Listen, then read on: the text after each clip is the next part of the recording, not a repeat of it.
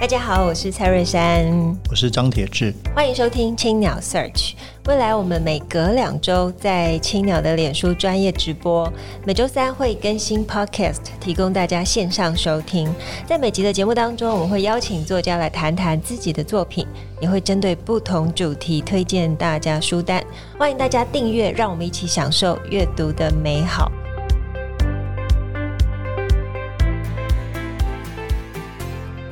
各位听众朋友，大家好，我是蔡瑞珊，我是张铁志，欢迎收听。是王浩一，哎，都总是要该讲了。欢迎收听青鸟 Search，今天是节目的第三十七集。其实我们每隔两周都在脸书专业直播，每周三会更新 Pocket，提供大家线上收听。我们会邀请作家来谈谈自己的作品，也会针对不同主题推荐大家书单。今天我们特别邀请上个月才在三大青鸟举办《向夕阳敬酒》新书分享会的王浩一老师。Hello，我又在打个招呼，嗯，抢戏，嗯。很成功。老师那一天其实来森大青鸟的时候啊，哦、呃，整个是爆满的，从前面坐到后面。听说书不都还不够卖？对，非常感谢支持我们书店。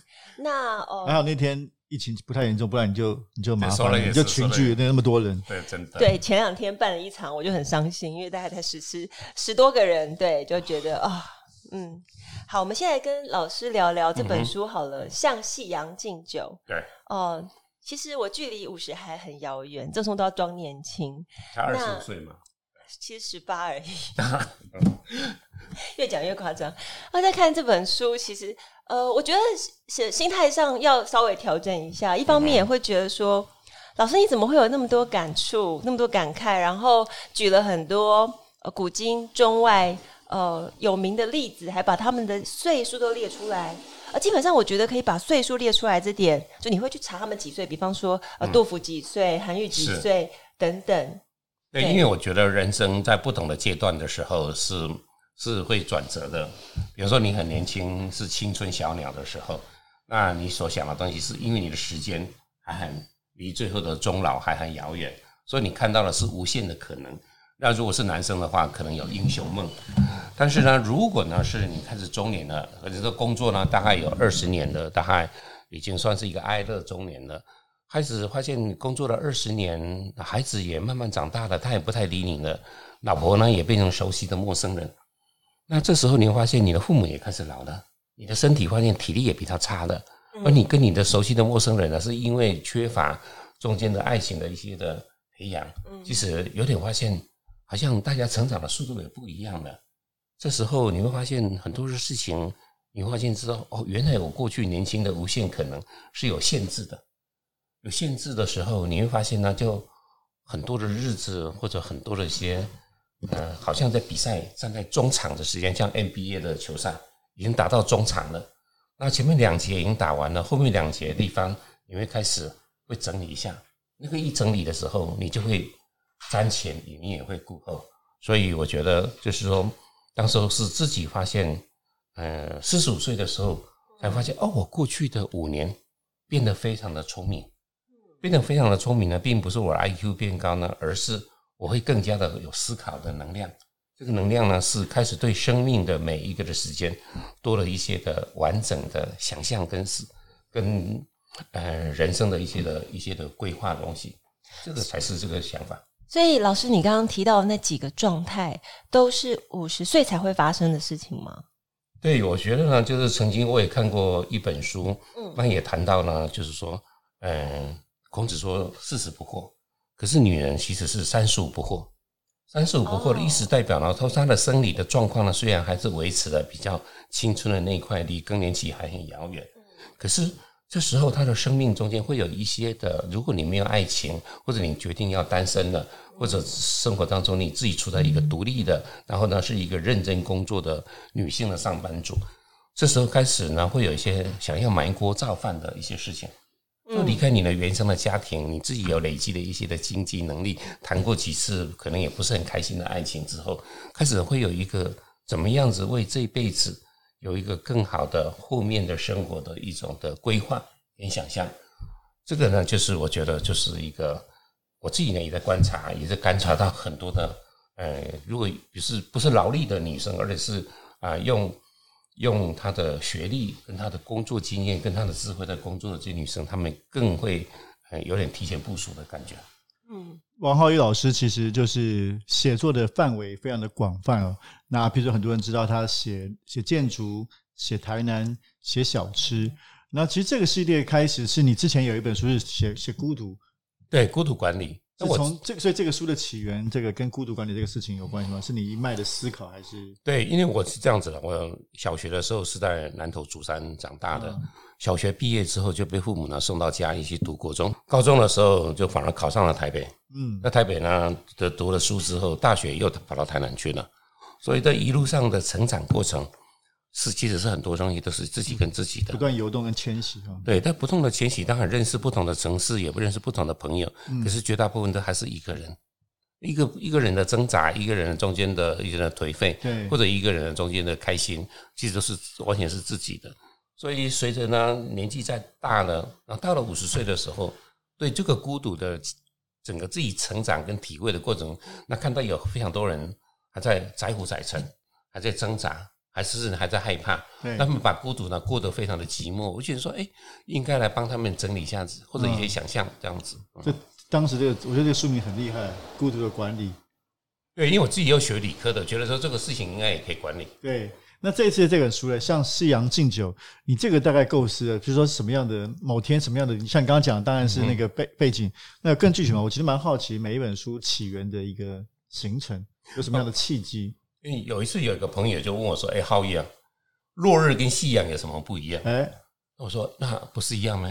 他说：“不会一样啊。”他说：“说落日是一个人看的，夕阳是两个人看的，就是说你今天是一个很。”消极、寂寞、悲观的看的呢，是往下坠下去的那个太阳，之后就是一片漆黑了。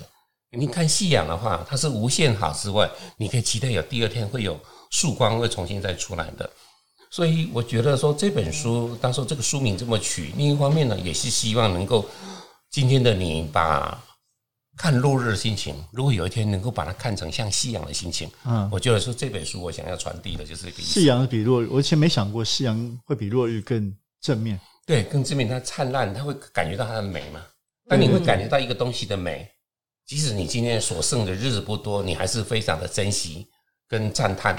可是你今天如果说还是很年轻，可是你的意意志消沉，嗯，对，那你今天看到的任何东西，其实都是一个悲观的。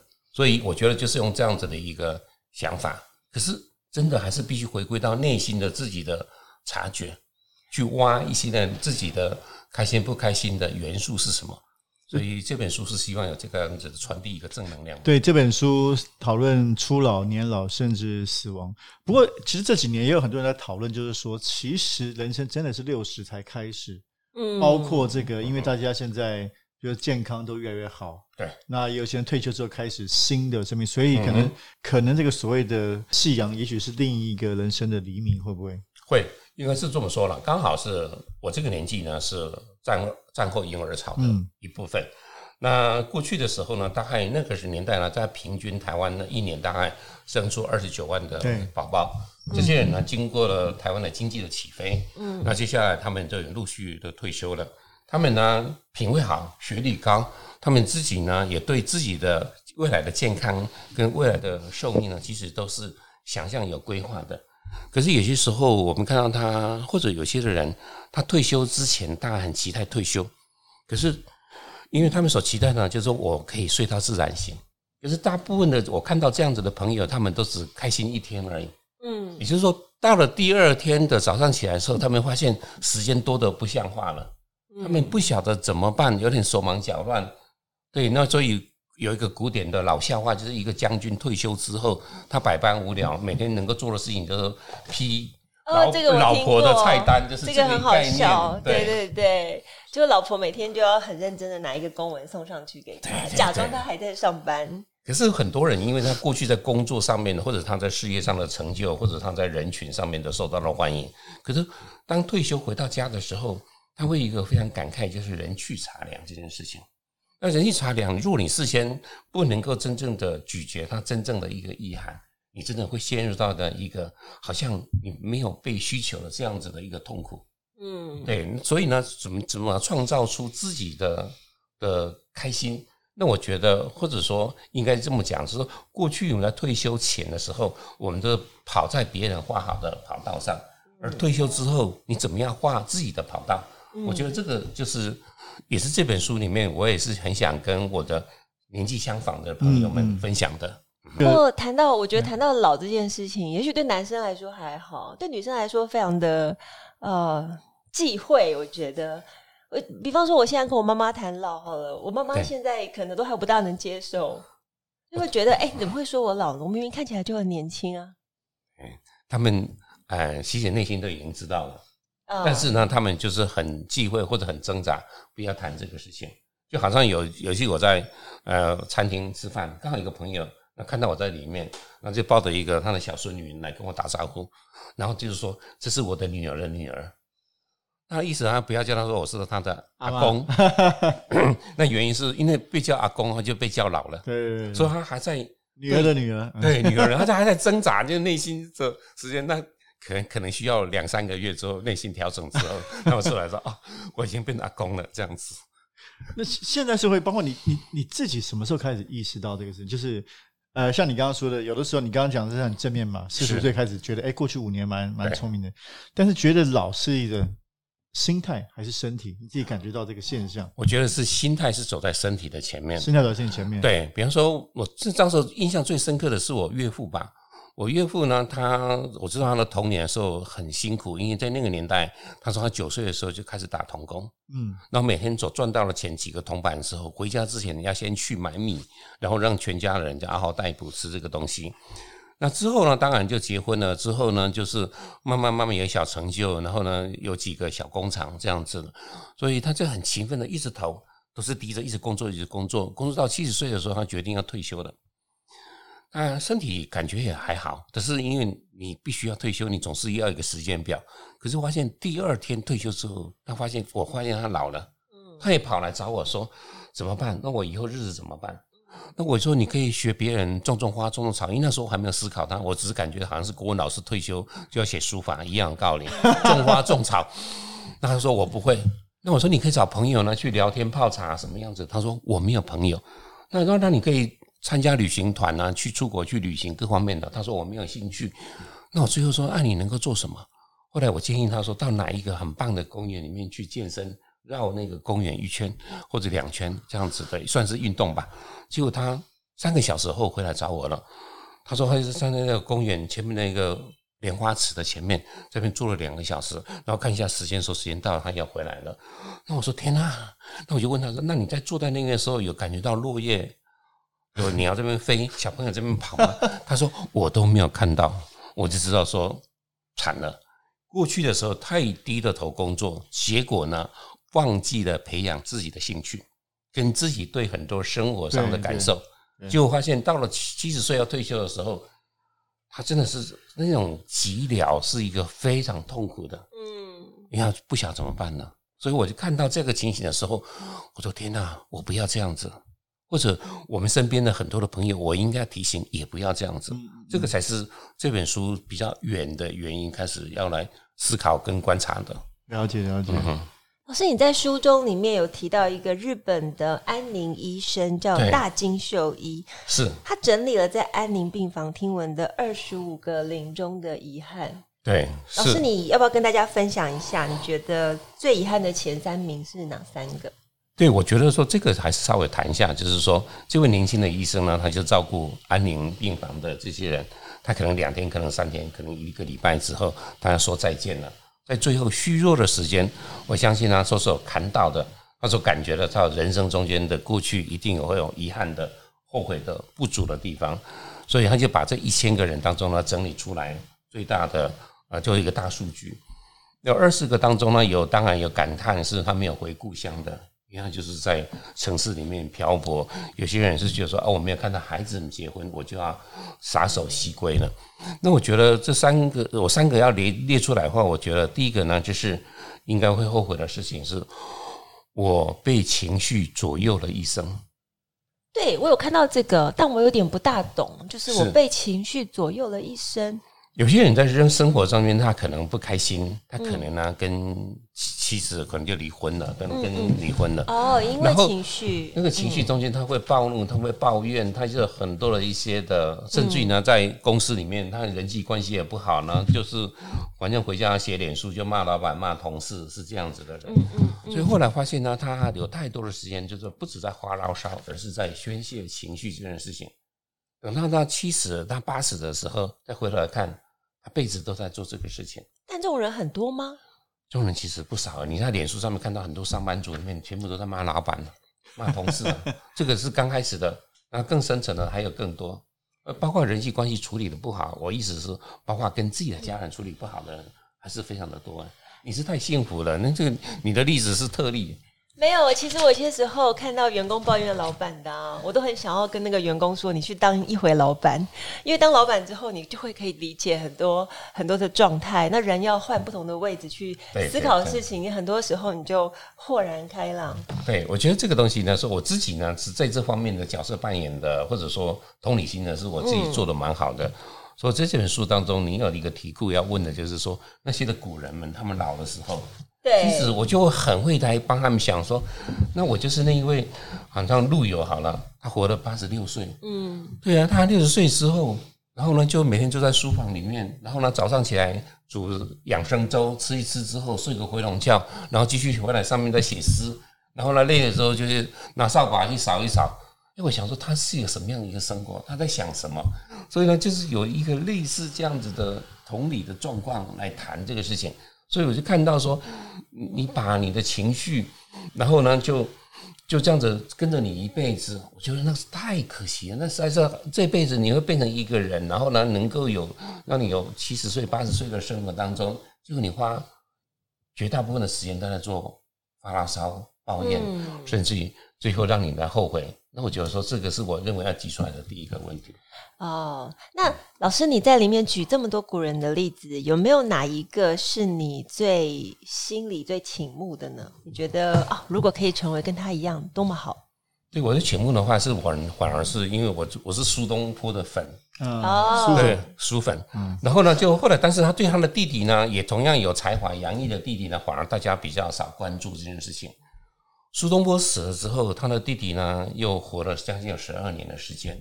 那当时候呢，是北宋整个党争最严重的时候，所以呢，整个他的弟弟呢就苏辙，然后呢就带着他的家人，然后呢就在一个很穷乡僻壤的一个地方去租人家的房子，然后当一个超级老宅男。那这个整个过程当中呢，我就觉得说，哎，这个呢，从这个里面可以看到他的灵魂的。升华到什么程度？从那里面当中的时候，他的文字、他的诗当中透露出他的人生观是什么？所以我就开始挖掘这个东西的时候，坦白讲，真的是会让人家肃然起敬的。只是我们过去都在研究他的词，然后呢，因为哥哥光芒万丈，那弟弟呢虽然是呃唐宋八大家之一，可是觉得大家对他印象好像啊，就是他感情很好的弟弟而已。那我就看到他老年的时候的状况，甚至于他的旅行，然后最后，因为他总共待了五六年的宅男都没有出他的整个的大家门啊。有一天呢，孙子呢就陪着他说去要油壶，结果那油壶的邻居的人都不认识，说那一个这么老的先生，那、啊、你是谁？你从哪里来？嗯，那自己呢打完招呼回来之后，他觉得说过去都有好朋友，然后哥哥在内，有很多的话想要跟他讲，可是他是最后走的人。所以当天的时候回到家的时候，他自己呢就说累了，他要躺在床铺上，把头呢就朝向墙壁上，背影呢视着家人，假装他在睡觉。可是他的内心的风涛汹涌，我觉得那一动那一幕是非常动人的事情。嗯，对，所以我是想看到这样子的人，那么大智慧、大文豪的人，那结果呢，他们自己去消化他的情绪。嗯，这个事情我觉得，啊、呃。我们没有那么伟大，但是呢，至少有些情绪，我们如果聪明的消化，这也是很重要的事。我我还有一个问题啊，就同样作为这个写作者，其实我蛮好奇这个浩宇兄这个写作的策略，就是说在这边你是怎么样开始思考这本书的铺陈？因为你是很多不同的故事，对古人的故事、当代的故事、日本的，所以你是怎么开始？你是先有一个很清楚的架构，还是怎么样去？因为这不同每一篇都很精彩。OK，是这样子的，就是说我。开始在包括写《孤独管理》的这书的时候，因为对我来讲，这是一个两本比较跟我过去写作风格差很多的。我写建筑、写旅行、写老树、写美食，就完全就可以很清楚脑袋一个企划案了。那写它的时候呢，我就开始有一个动心，里面有很杂的东西，嗯，所以我就有习惯，呢我就做笔记，嗯，对。其实我今天看到一个某一个电影当中，我就把那个感觉弄出来。啊、日本的综艺节目呢，我所感觉到，它跟我那样子的架设好的“孤独”这个两个字的雷达的时候就出来了。所以就杂七杂八的把一本啊、两本的这样子的笔记全部都乱七八糟出来了。之后呢，就回过来开始看这些东西的时候，重新 organize，我就开始呢，就开始分几个章回。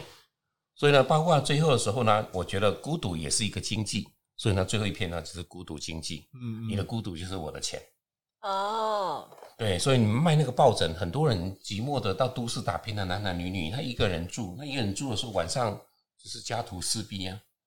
然后呢，就是只有那个抱枕是最好，所以抱枕卖的非常的好。那是因为不是他舒服，而是他因为它是一个拥抱的一个。的东西，所以呢，包括呢这本书的时候也一样，我就启动了这样子的雷达之后，也一样有大量的笔记完毕之后，当然我因为之前呃书写易经的关系，所以认识了很多的古人，也写的非常多。可是总是写到一半的时候，他的故事就讲讲到书本所要呈现出来的后面那一段，我总是觉得说，哇天哪，李清照离婚，李清照先生在他四十六岁死了。之后他又改嫁，改嫁之后他又离婚，因为他提出离婚又被关了好几天。那中间的事情呢？他活到七十二岁，他一直都没有生小孩。然后呢，这中间的三十年他是怎么过的？嗯嗯嗯。对，他写的词，哪一些是他之后的中老年的时候的词，而不是无敌美少女的时候？无敌美少女的时候是知否知否，应是绿肥红瘦的时候，那是十六岁时候写的。可他六十五岁的时候，七十岁的时候，他写的是什么词？他的感觉，你可以看到里面对人生的一种的滋味的咀嚼，其实是不一样的，一样的美，但是那个时间跟人人性的那一块是很不一样的，所以我觉得也是想把这样子的整理出来。这个呢，就是我很多大量的在在写作、阅读的时候整理的时候，那，陆陆续续就这样子一个篇章一个篇章就出来了。嗯。不过其实老师你在谈老啊，或是谈孤独啊，其实读起来都蛮美的，很像在读一首诗，就是每一篇章都把那个老形容成一个哦，好像即将要创作一个呃大作，等待呃等待要出现。是哦，可能没有到老，还没有那么多的灵感。跟那么多的呃，应该说能量准备要爆发。所以这本书里面埋了两个关键字哈，一个叫诗，一个叫远方。嗯，那诗的意思呢，就是对美好的事情呢，他有很好的感受。那即使呢，他有情绪的时候，他可以把它转换成了另外一种的比较一种的意境当中。所以书里面有提到呢，一个呢，有部电影呢是印度的，叫做《老爸一百零二岁》。嗯，那老爸呢一百零二岁的时候，他打电话。给养老院，他说要把他只有七十五岁的儿子送去养老院。一个一百零二岁要把儿子，啊，这两个人呢很早就死掉太太了。那所以呢，因为这一百零二岁的爸爸呢，他突然看到一个目前的世界纪录，长寿的世界纪录是一个中国人呢，一百零八岁三个月又二十八天。他觉得我只要撑六年，我就可以打破他的纪录了。所以他决定呢要好好再活这六年。可是跟他儿子住在一起，那个儿子，嗯。你感觉他的存在是很危险的。我说危险的意思是代表是，第一个他的儿子呢有一个自己的冰箱，他自己有一个冰箱，他儿子的冰箱打开里面都是有机蔬菜跟水果。那他的就是一个很寻常的，里面还有不应该吃的零食放到那个地方的。虽然他不能吃，可是他说他每次打开冰箱的时候，光看那些零食，他就非常疗愈。嗯，那他的儿子呢，就每天呢就打电话给他的家庭医师说：“我今天的咳嗽，我今天的喉咙痛，我今天会不会死了？怎么样子的东西？”看他爸爸每天穿你花里花俏的东西，在外面跟别人聊天，然后跟小朋友踢足球，所以他觉得儿子这样子无所事事，精神萎顿。那这个东西它的存在呢，会危害我的六年的计划，所以他的危害呢比二手烟还要严重，所以他决定把七十五岁的儿子送去养老院。所以故事在这边的。后来呢，其中的儿子跟他爸爸就有一个五个条件，其中的第一个条件就是我要回回应你的东西是，他说你必须要答应我。那第一个条件是写一封情书给你已经死去很久的太太。嗯，他说人都已经死了。他说对，人都死了，而且死了很久的。可是你对美好东西的感受，那些的品味，不应该跟他一起被埋葬掉的。嗯，所以这我觉得说，所谓诗的概念就是这样子，并不是我们真的要写什么新诗呢，或者七元，或者八元，或者五元绝技这样子的东西出来的，反而是应该对一个美好的事情也是要有的。而远方就是你必须还有一个目标。所以这个书里面所谈的，其实就埋下这两个关键事情，就是诗跟远方。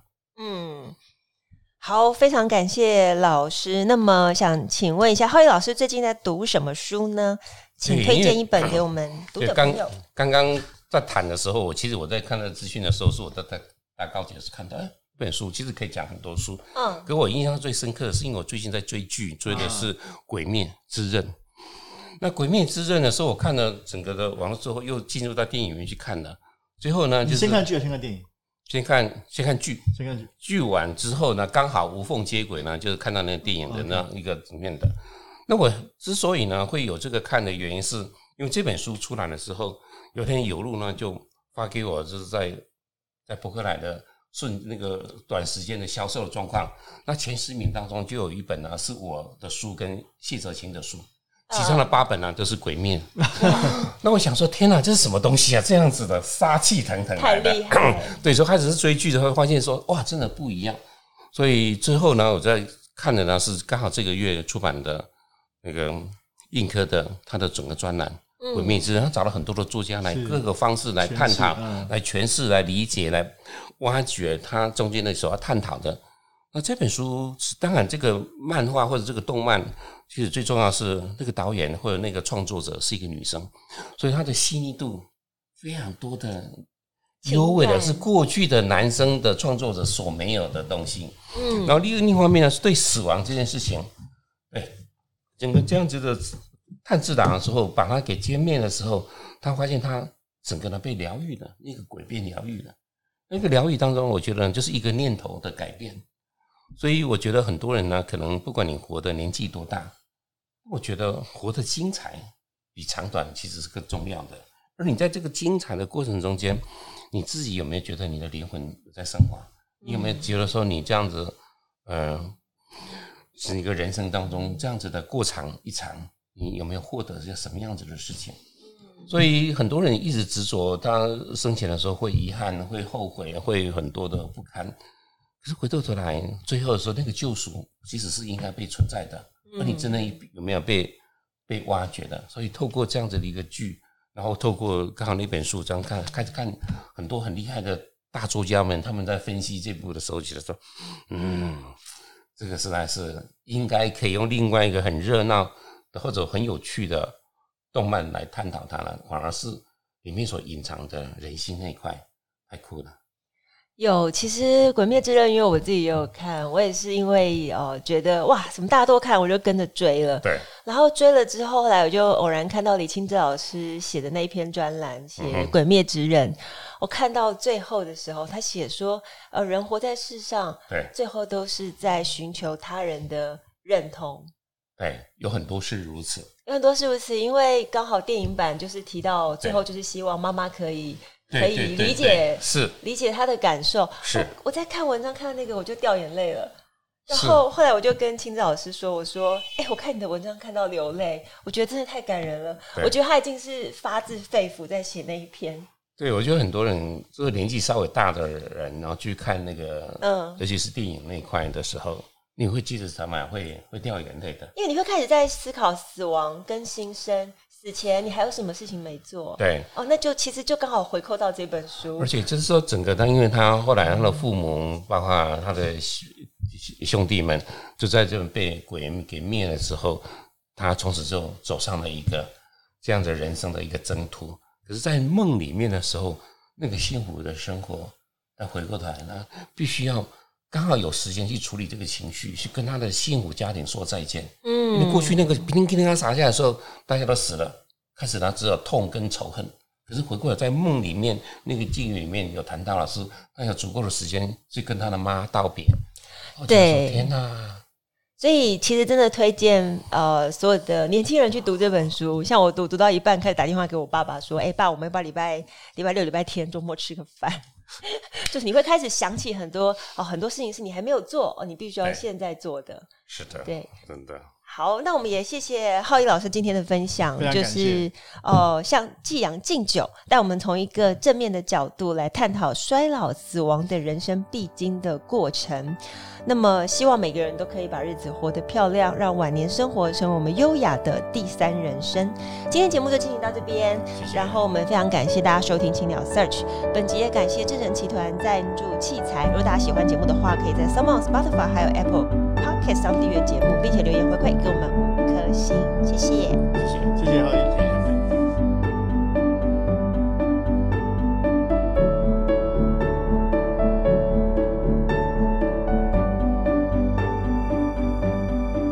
青鸟为你朗读，各位青鸟社区的听众朋友，大家好，我是王浩一，这是青鸟为你朗读，我将朗读向。夕阳敬酒的书中段落，这本书所谈到的是四十岁中年之后如何遥望年纪人生岁月里面的下半场。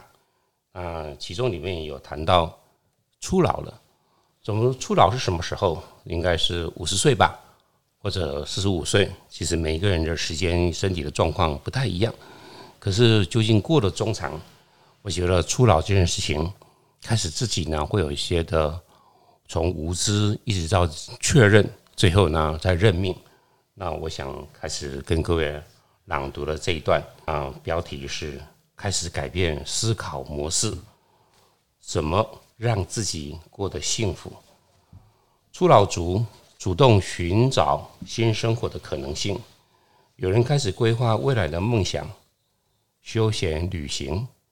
继续进修、回馈社会、挑战自我等等，他们也开始意识到怎么让自己过得幸福的这件事情，开始思考的。然后呢，怎么做？社会学家建议：一、生活不是规划的，它是有机的。举例爬山，过去会一路朝向最后的山顶风景。现在如果半路巧遇老友，可以停下来慢慢叙旧，不再急着攻顶了。甚至累了休息后就直接下山，不再执着。取舍的标准开始改变。在国外旅行，亲近如此的友情城市，追赶多少个景点已经不重要，重点是在每个地方的悠悠享受。懂得再生活，成了新的生活态度。二，生活是察觉与品味细节。我们不需要像是虔诚的教徒一般祷告说“活着真好，我心怀感激”，而是去察觉生活，用心去察觉。我们已经活到一个岁数了，应该看得多，也看得久了。应该知道人们因什么而快乐，不是腰缠万贯，不是丰衣足食，也不是锦衣华服，可能是一份有意义、有成就的工作就觉得幸福了，一顿有滋有味的朋友的餐食也觉得幸福了，一次有察觉而美好的旅行也会觉得幸福。一次亲情、友谊流动的聚会，那也是幸福。所以开始重新定义自己的幸福标准，察觉生活中的一切种种小地方，察觉旅行中角落里美好小风景，这就是爱的过程。不再说这个无聊的，那个也无聊了。品味细节吧，其实它很平凡。三，生活里偶尔回顾，可以更勇敢。我自己呢，不习惯写日记，可是我会记录自己每年的路径，我把它称作年记，而不是日记。年底最后的一个星期，我会静下来写下今年我和家人所发生的十大事件。这个习惯已经有了十五年的累积了，所以我可以轻易的看到我的来时路，什么时候发生了什么事，有光荣开心的，有待努力的，也有一些顿挫的，那是堆垒。初老的人先静下心往前看，端看着自己现在走了这条路，最后通往遗憾还是满足？如果有遗憾的余虑，修正它；如果是满足，那请更笃定的迈向步伐。四，最后一个，生活的美好体验随时开始。美国有一位家喻户晓的摩西奶奶，她常常被当作是自学成才、大器晚成的代表。这位老奶奶七十七岁才开始作画，她并非什么样子的。